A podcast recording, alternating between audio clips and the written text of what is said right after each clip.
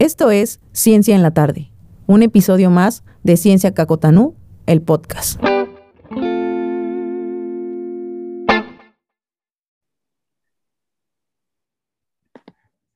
Eh, pues eh, hola amigos, eh, pues bienvenidos una vez más al, episodio número 6 de la revista Ciencia Cacotanú en nuestra serie de quiénes son los científicos y el día de hoy eh, pues estamos muy contentos de que tenemos con nosotros a, la doctora Julieta Fierro.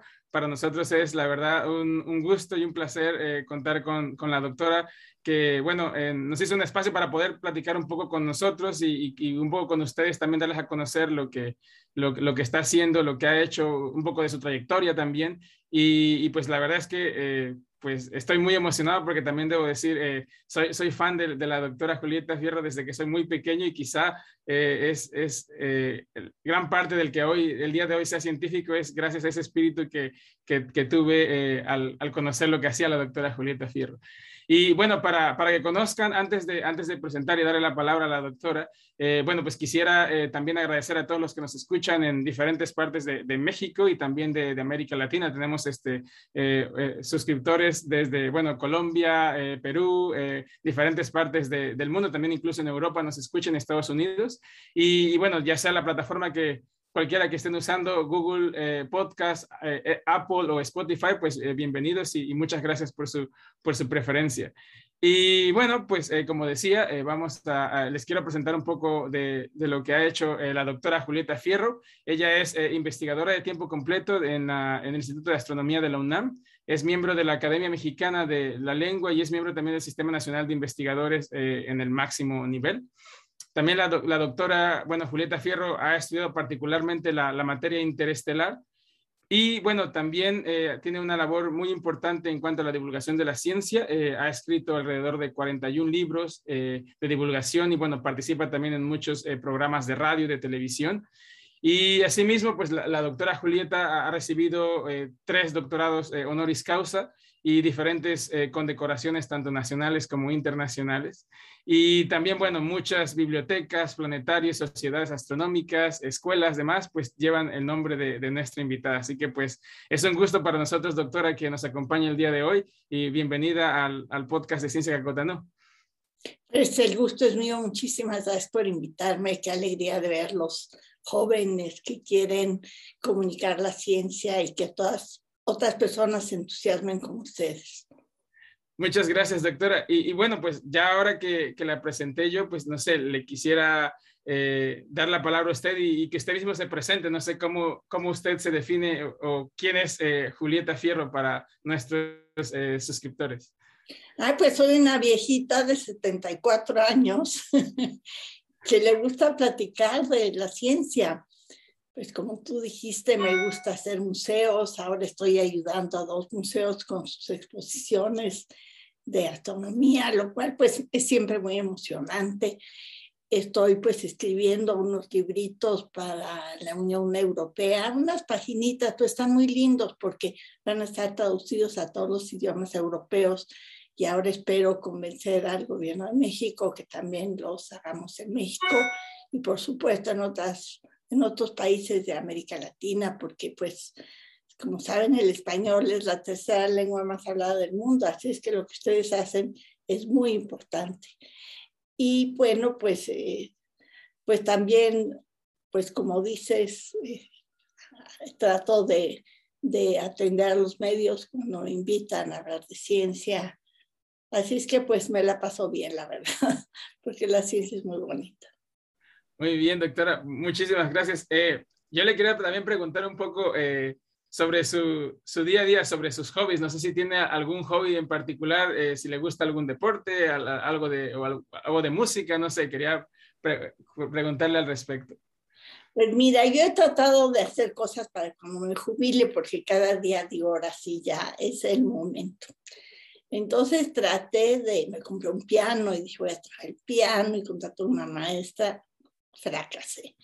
Y luego, bueno, tengo mis flautas dulces de toda la vida y dije, no, pues la maestra de flauta dulce fracasé. Y ahora estoy retomando la jardinería. Hace como cinco años traté, pero bueno, vino la pandemia, etcétera. había fracasado entonces, ahora estoy tratando de retomar. Así es que vivo en una unidad habitacional de estos sitios que tienen muchos edificios y zonas jardinadas. Así que estoy en un esfuerzo civilizatorio para que mis habitantes no, pues no echemos basura en, los pastillos, que los perros pues se cuiden para no destruir las plantas y para que no dejen sus necesidades por ahí, en fin. Pero lo más divertido es cuando voy a comprar plantas y las pongo y algunos vecinos se acercan a ayudar. Esa es la parte más linda, cuando logro hacer esto, comunidad. Es, es, muy importante, la verdad es que esto que habla usted de, de, comunidad, hacer comunidad, incluso trabajo en equipo, que es algo de, muy importante en la, en la ciencia también. Ya lo que mencionaba usted al principio era eh, esto de los fracasos, eh, que mencionaba que ha tenido algunos fracasos con los hobbies. Eh, ¿Le ha pasado también eso en, en, ciencia, en, en, algún proyecto, en algún... no, pues sí, ya sabes que sí. no necesito, sí, pues, el, pero la maravilla de la ciencia es que le gusta cometer errores, porque eso lo permite avanzar. O sea, lo nuestro tiene la maravilla que no es un dogma. No es así, la verdad es esta, en fin, ya sabemos de inicio que la verdad no existe. Y así que pues avanzamos ideas, proponemos cosas, avanza la ciencia por ahí, pero pues nos equivocamos y pues ustedes los jóvenes están felices cuando los viejitos nos equivocamos porque hay que rehacer la ciencia, lo que está pasando ahora con la física, que desde, desde que se descubrió la partícula de Higgs, no se han descubierto los gravitones, por ejemplo, que era la gran esperanza para unificar la física. Esto de unificar la física significa que a los físicos les gustan las ecuaciones elegantes, sencillas, porque la naturaleza pues funciona solita. Y cuando se trata de comprender la naturaleza de manera más y más y más y más complicada, sabemos que algo está mal, porque ya son demasiados ingredientes.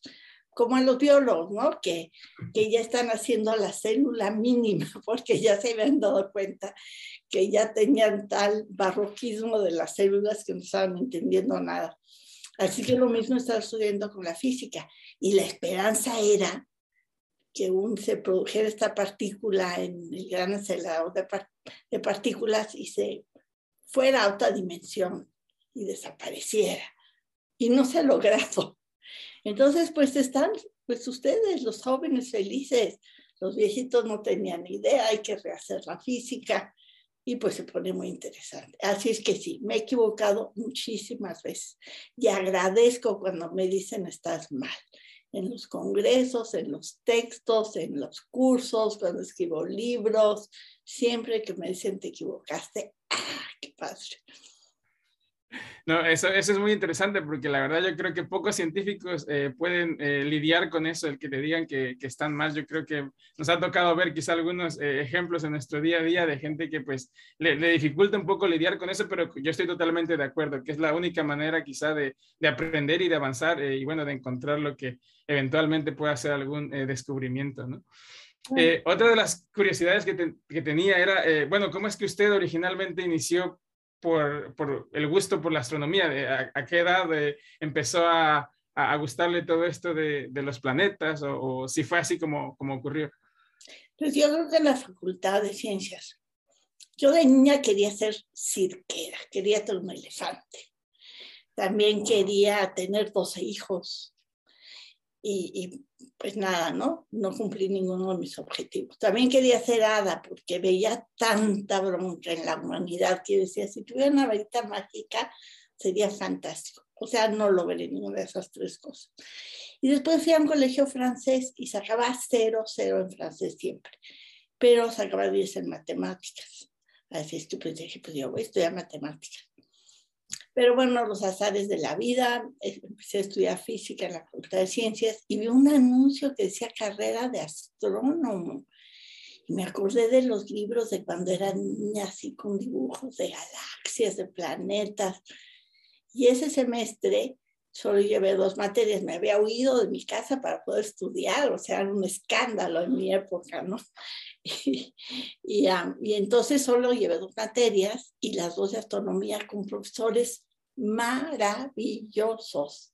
Me cambió la vida, dije, desde entonces esto va a ser lo mío. Me enamoré, este, bueno, la ciencia es, es fascinante. Pues por eso vivo contenta, la verdad. es que cuando está uno triste, si se asoma uno a un libro de matemáticas recreativas, no se te cae la baba decir la mente humana, qué maravilla. Y se te olvidan los pesares. Bueno, yo veo tu pizarrón, está allí, está lleno de cosas que se ven muy interesantes. Seguro cuando estás preocupado y volteas a ver eso, dices, wow. No, la verdad es que tiene toda la razón. Eh, la única manera de, olvidarse de los pesares quizá es, es voltear a ver lo que, lo que a uno originalmente le dio el gusto por estudiar la ciencia. Yo creo que se enamora otra vez, se reencuentra nuevamente y es lo suficiente para volver a, empezar, ¿no? Entonces eso, eso es fascinante, yo creo. Y, bueno, otra de las cosas que le, que le quería preguntar es eh, si usted eh, durante su trayectoria como investigadora en algún momento tenido alguna dificultad, por ejemplo, por el hecho de, de ser mujer o, o, por, no sé, de ser de, de, no sé, de la Ciudad de México, etcétera, si ha, ha tenido algún tipo de, dificultad independiente a, a, su interés o a su capacidad como investigadora. Pues solo en el mundo árabe. Los señores son muy encimosos, la verdad, y esta edad yo ya no estoy habituada a que me echen los cambios, francamente. Este, además me parece un despropósito. Pero bueno, voy porque pienso que es muy importante ir y, que, y, hablar a favor de las mujeres que vayan a la escuela. Por ejemplo, estoy en Jordania eh, y, la, y la idea era, se reunieron varios países árabes, pues la idea es que al menos fueran a la escuela las niñas. Porque la idea es, estaban preocupados porque sus niños no son muy creativos entonces, pues yo ahí avanzaba las ideas de que si las mamás fueran a la escuela, pues estimularían más a los niños y les iría mejor.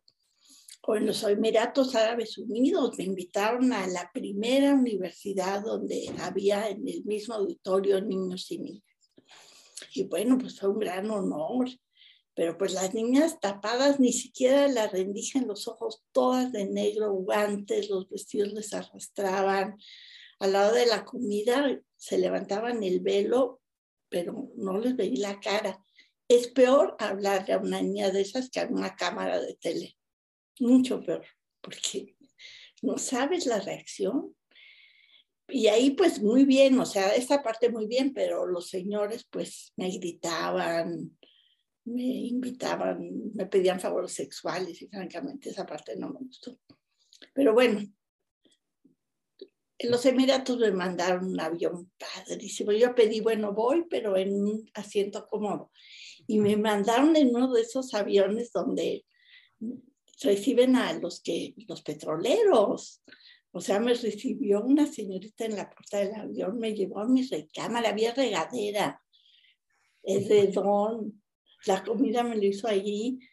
No, una cosa y dije, nada, por eso valió la pena. No, no, no. El, Mir me recibió amabilísimo, el príncipe heredero, en fin, estuvo muy interesante. Pero sí, es la única vez que, que no me siento cómoda, pero, pero pues yo voy. En nuestro país no, no le ha pasado nada de eso. En nuestro país ha ido, digamos, como investigadora en su, en su trayectoria, nunca ha tenido ningún tipo de discriminación. En ningún país, estaba en Alemania, la única mujer en un congreso de 100 señores jamás. En Japón, donde las mujeres tienen muchas dificultades, tampoco. No, no, no, nunca. Eso, me alegra y justo eh, se lo preguntaba porque también ah, una de las noticias que leí hace poco que me dio mucho gusto es que, bueno, eh, no sé, eh, seguramente usted también la conoce, a, a esta chica astronauta Katia Chazarreta, que es la primer mexicana que, que, viaja al espacio. Y, y, bueno, no sé qué, qué opinión le merece el hecho de que, bueno, ya haya una chica mexicana que pueda viajar al espacio y conocer un poco, pues, esto que parecía quizá inalcanzable para, para muchos cuando cuando originalmente pensamos en, en no sé, en, astronomía, por ejemplo, para alguien en nuestro país llegar yo Lo, yo lo que les digo a los chicos es que las grandes empresas espaciales del mundo están reclutando jóvenes, jóvenes talentos de todo el planeta, porque saben que esa, estas misiones son multidisciplinarias. quieren chefs para que la comida espacial sea buena, quieren médicos para trabajar con robots, para ayudar a los astronautas si se enferman, quieren diseñadores de moda para que los trajes espaciales sean cómodos, quieren ingenieros, especialistas en cómputo, en inteligencia artificial, en fin, en todas las gamas del conocimiento. Así es que si algún chico mexicano de cualquier otra nación ve la convocatoria, pues adelante, láncense, no tengan, eh, no tengan miedo. Y esta chica es un ejemplo de que sí se puede. Así es que láncense. O sea, México tiene, y otros, todos los países tienen grandes talentos. Así es que no, la limitación muchas veces es social. Claro, claro. No, estoy totalmente de acuerdo, doctora. Y, bueno, precisamente si, si alguno de los que nos están eh, escuchando está todavía, muchos de nuestros, eh, eh, nuestros suscriptores, por ejemplo, son jóvenes, ¿no? De 18 años que están por entrar a la universidad. tiene, que si quieren alguno de ellos ser astrónomo en, México, ¿qué, ¿qué, ruta debe seguir? ¿Qué, ah, ¿Cuál sería el camino para, para ser un astrónomo, por ejemplo, en nuestro país? Bueno, por fortuna, muchos chicos se meten a física porque quieren ser astrónomos. Y ya, como dice la directora de la Facultad de Ciencias, ya estando en la facultad descubren la verdad y se dedican a otras disciplinas. Lo cual es sensacional porque la física es amplísima y es, voy a decir una palabra altisonante, es sexy. O sea, la mente, la inteligencia es sensual, es atractiva. Entonces, pues ya estando ahí, se pueden dedicar a la multitud de ramas de la física. Como saben ustedes, ahora la ciencia es multidisciplinaria. Tú puedes estudiar física y dedicarte a un montón de cosas diferentes, desde la creación de nuevos materiales, la geofísica, la biofísica, en fin, todas las posibles ramas del conocimiento. Así es que, pues adelante, métanse a estudiar física o ingeniería a ver, las carreras de alta demanda profesional son las ingenierías, las carreras técnicas, las matemáticas, cómputo, inteligencia artificial y las ciencias básicas. La astronomía es una ciencia básica. Así que si quieren trabajar con un salario bueno y dedicarse a lo que les gusta, pues ahí están las puertas abiertas para ustedes. Bien.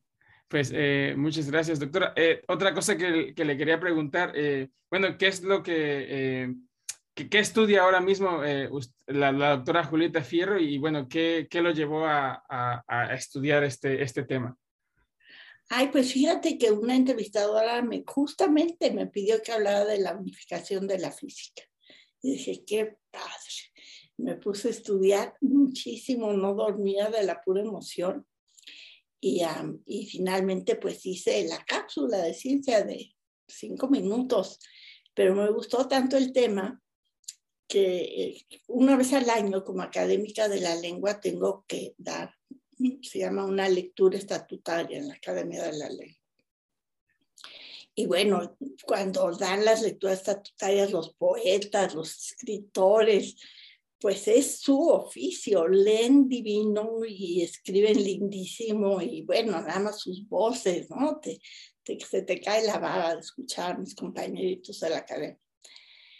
Pero pues yo, los científicos no estamos habituados a leer, sino hacemos presentaciones de PowerPoint, eso es lo nuestro, no sé cómo sea con ustedes, me imagino que eso sigue siendo el estándar uno de, de, dar una conferencia. Entonces yo doy conferencias. Gonzalo Celorio, que es el actual director de la academia, siempre dice, ahora viene Montessori de Julieta. Y pues sí, porque todo explicar de tal manera que se entienda. Pero ese tema de la unificación, pues es muy interesante. Puse las ecuaciones de campo, ya se imaginarán.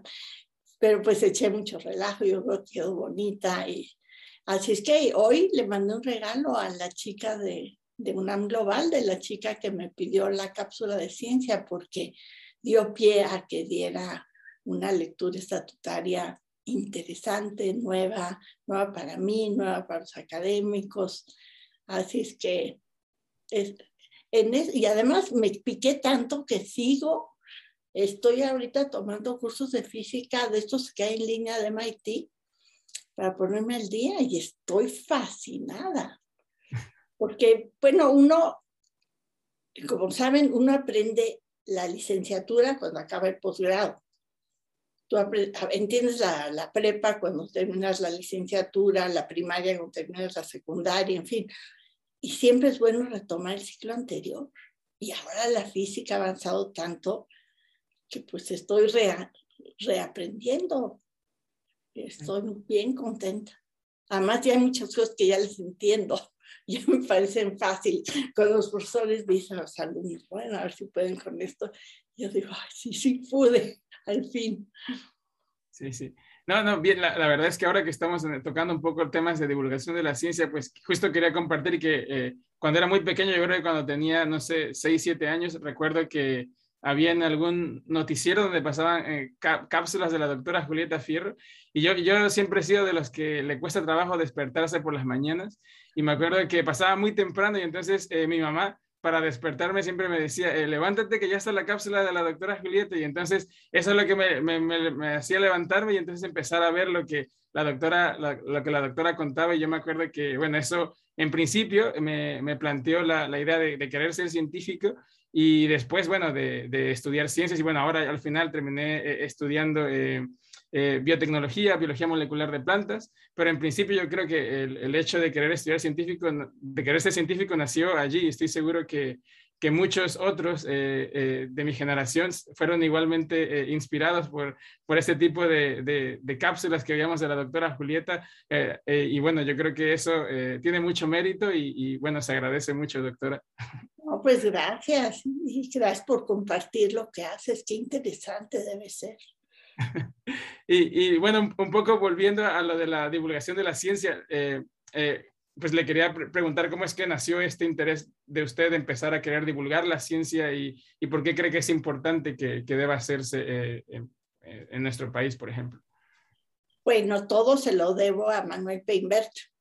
Fui su alumna y, me, y en esa época había la figura de ayudante de investigador y me invitó a ser su ayudante, primero de clase y después ya de investigador. Pero un día lo invitaron a salir en la tele en el canal 11, que en esa época se llamaba El Crimen Perfecto, porque nadie lo veía, era malísimo. Y querían saber por qué febrero tenía 29 días. Entonces Manuel dijo, ve tú. Y me fue bien. Y pues desde entonces me siguen invitando a la tele. Ahorita soy parte del Consejo Ciudadano, el Canal 11, ¿quién iba a decir? Casi 60 años después, no, no tantos, pero 55 sí. Después um, lo invitaron a él a dar una conferencia en la Sociedad Astronómica. Y me dijo, ve tú, y fui, y me fue bien, y me siguen invitando a dar conferencias. Y luego lo invitaron a escribir un libro. Y, y me dijo, escríbelo tú, y lo escribí. Entonces siguen invitando a escribir libros, y así, o sea, todo se lo dio a Manuel, que está traumadísimo porque él quería que, pues, no siguiera sus pasos, fuera yo una investigadora destacada, y pues en mis épocas, y creo que todavía se piensa que la divulgación es algo fácil, que lo puede hacer cualquier persona, que es algo que haces en tu tiempo libre. Y pues sí se puede, pero yo creo que los divulgadores hemos cometido el error de no mandar evaluar nuestro trabajo. O sea, ay, es que hice unas galletitas con lunitas y los niñitos aprendieron muchísima astronomía. Bueno, si son niños de preescolar, pues sí, pero niños de prepa, pues ya no tanto. ¿no? Entonces yo creo que ese es un problema de la divulgación. Tenemos que, la ciencia avanza por la evaluación, por esto que hablábamos desde un principio, porque nos equivocamos. Y eso permite que la ciencia dé pasos adelante. Y entonces yo creo que el problema con los divulgadores es que no tenemos el hábito de evaluar lo que hacemos. Y mientras esto suceda, no vamos a poder meter nuestros materiales a la nueva plataforma de la UNESCO, que tiene un proyecto de, para que la educación de por vida sea un derecho humano. Y en este proyecto la divulgación es importantísima, que haya divulgación de la ciencia en nuestros idiomas, de acuerdo a nuestra cultura, a nuestra manera de ver el mundo pero mientras no tengamos productos de calidad, va a ser muy difícil que ingresemos a estas plataformas de la UNESCO. Así es que yo creo que tenemos que aprender a hacer eso, Antes no podíamos porque todos los divulgadores nos conocíamos y decía, ah, fulanito me tiene pero ahorita ya somos suficientes como para hacer esta, este ejercicio. Eh, ¿Cree usted que, por ejemplo, deba profesionalizarse el hecho de la divulgación de la ciencia o, cree que se nace para ser divulgador o cómo o se puede aprender a ser divulgador? Ha habido muchos estudios y lo que funciona mejor son grupos multidisciplinarios, es decir, comunicadores y científicos, para garantizar que la ciencia que se transmite sea correcta, pero que logre llegar de manera adecuada a diferentes tipos de público. Entonces, pero hay algunas gentes que, que nacen pudiéndolo hacer solitas y son buenísimas. Ahorita Margarita Hack, a una italiana, acaban de poner su, su escultura en Italia, en Milán, y ella hacía divulgación de la ciencia. Es la primera mujer científica que tiene una escultura de una científica en Italia. Y yo estoy feliz. Yo me acuerdo cuando la conocí y me pasó lo que a ti te pasó conmigo. Yo dije, yo quiero ser como ella cuando sea grande. Sí, sí. No, es, es, es la verdad es que es, es, muy importante y yo creo que, em, eh, bueno, eh, precisamente ahora muchas de las evaluaciones que se hacen para como científico, yo creo que pues nos empieza a dar un poco de gusto que también se empiece a evaluar el, el, hecho de que los científicos también hagamos divulgación de la ciencia, porque creo que es la única manera de, de contagiar o, o, de mostrar a la sociedad lo que uno hace y yo creo que, eh, bueno, el hecho de, de ver más tanto programas nacionales o internacionales que incorporan secciones para evaluar la divulgación de la ciencia, creo que es muy importante y, bueno, que ya que se, se, se, empiece a dar un valor a, a, este trabajo que, que se hace. ¿no? Ojalá si sea a mí me toque renovar mis SNI este año a ver qué tal me va. Claro. Ojalá sea cierto. O sea, yo vi la ley de ciencia y tecnología y está metido este asunto y también del nuevo reglamento del SNI, pero ojalá de veras sea así, que realmente se evalúe la divulgación y que se incluya como algo importante para que haya más científicos y para que la gente disfrute de la ciencia, para que los industriales conozcan la lo que hace la ciencia y quieran incorporar las nuevas tecnologías a sus productos, hagan innovación, en fin, o sea, que, que se tome en serio la divulgación. Espero que así sea. No, esto, yo, yo, también digo, la verdad es que es, es importante, por ejemplo, ahora que hay eh, aplicaciones de, de, becas y demás, pues también hay una parte, una sección importante para meter eh, los, digamos, los eh, productos que uno ha generado como divulgación y creo que es, es bastante importante para las nuevas eh, generaciones que, que, que, vienen a conocer, bueno, lo, lo, que se está haciendo en CISA, que cada vez está ampliándose mucho más, cada vez hay nuevas ramas, eh, nuevas disciplinas, ¿no? Eh, y bueno, yo creo que es eh, muy importante que, que, todos conozcamos de lo que, lo, las opciones que hay, porque como, como le decía en principio, yo empecé por querer estudiar ciencia, pero al final el, en el, camino, pues uno va conociendo lo que realmente significa y, y bueno, pues es cuando uno toma quizá la especialización. Sí. Pero qué bueno estás en esto, vas a tener una vida interesante, siempre llena de retos, porque los retos producen placer y claro. la, es una fuente inacabable, o sea, hay muchas fuentes de felicidad. Los amigos, ahorita yo estoy contenta de estar con ustedes, eh, la familia, bueno, cuando estábamos no tan pegados, claro. este, eh, el altruismo, lo que ustedes hacen, regalar conocimiento, claro que los llena de felicidad, pero otra fuente de felicidad son los retos retos difíciles. Y tú estás metido en un campo de investigación difícil, pero cada vez que triunfes te vas a sentir súper bien. Si usted tuviera que, que elegir como tres eh, aspectos de, por lo cual le gusta ser científico, ¿qué, qué, qué elegiría? ¿Qué, eh, ¿Cuáles serían las tres eh, bondades que le puede dar el hecho de ser científico? La felicidad, yo creo que con uno basta. okay. No, muy bien, la verdad es que es, es eso, yo creo que el hecho de querer eh, eh, conocer más de, de, los retos que siempre tenemos, pues es yo creo que una adrenalina y una felicidad que siempre se, se, se mantiene a lo largo de la carrera. Yo, bueno, no sé, unos, los que estamos empezando al menos eh, es algo que es constante y no sé, esperamos que, que, en el transcurso de la carrera científica pues se siga manteniendo esta adrenalina, esta, este gusto por querer seguir eh, conociendo. Sí, el no cansancio Es increíble despertarte con ganas de ir a trabajar y dormirse con la cabeza llena de ideas, es sensacional. Le quería preguntar también si ahora durante esta pandemia que ocurrió, eh, ¿tuvo algún impacto eso en el desarrollo de, de sus actividades como científica o si, eh, eh, qué significa? Pues, pues, no, gracias al Zoom viajé más que nunca en mi vida. Sí, pues fue maravilloso porque fui a un montón de países, bueno, por Zoom. O sea, pude trabajar muy bien. Al principio me costaba trabajo, todo, bueno, todo el mundo se equivocaba con las plataformas, pero ya que después pues fue un placer. No, pues ahora el problema es que ya muchos investigadores no queremos trabajar, regresar a las oficinas, pues estamos felices. No, no, genial.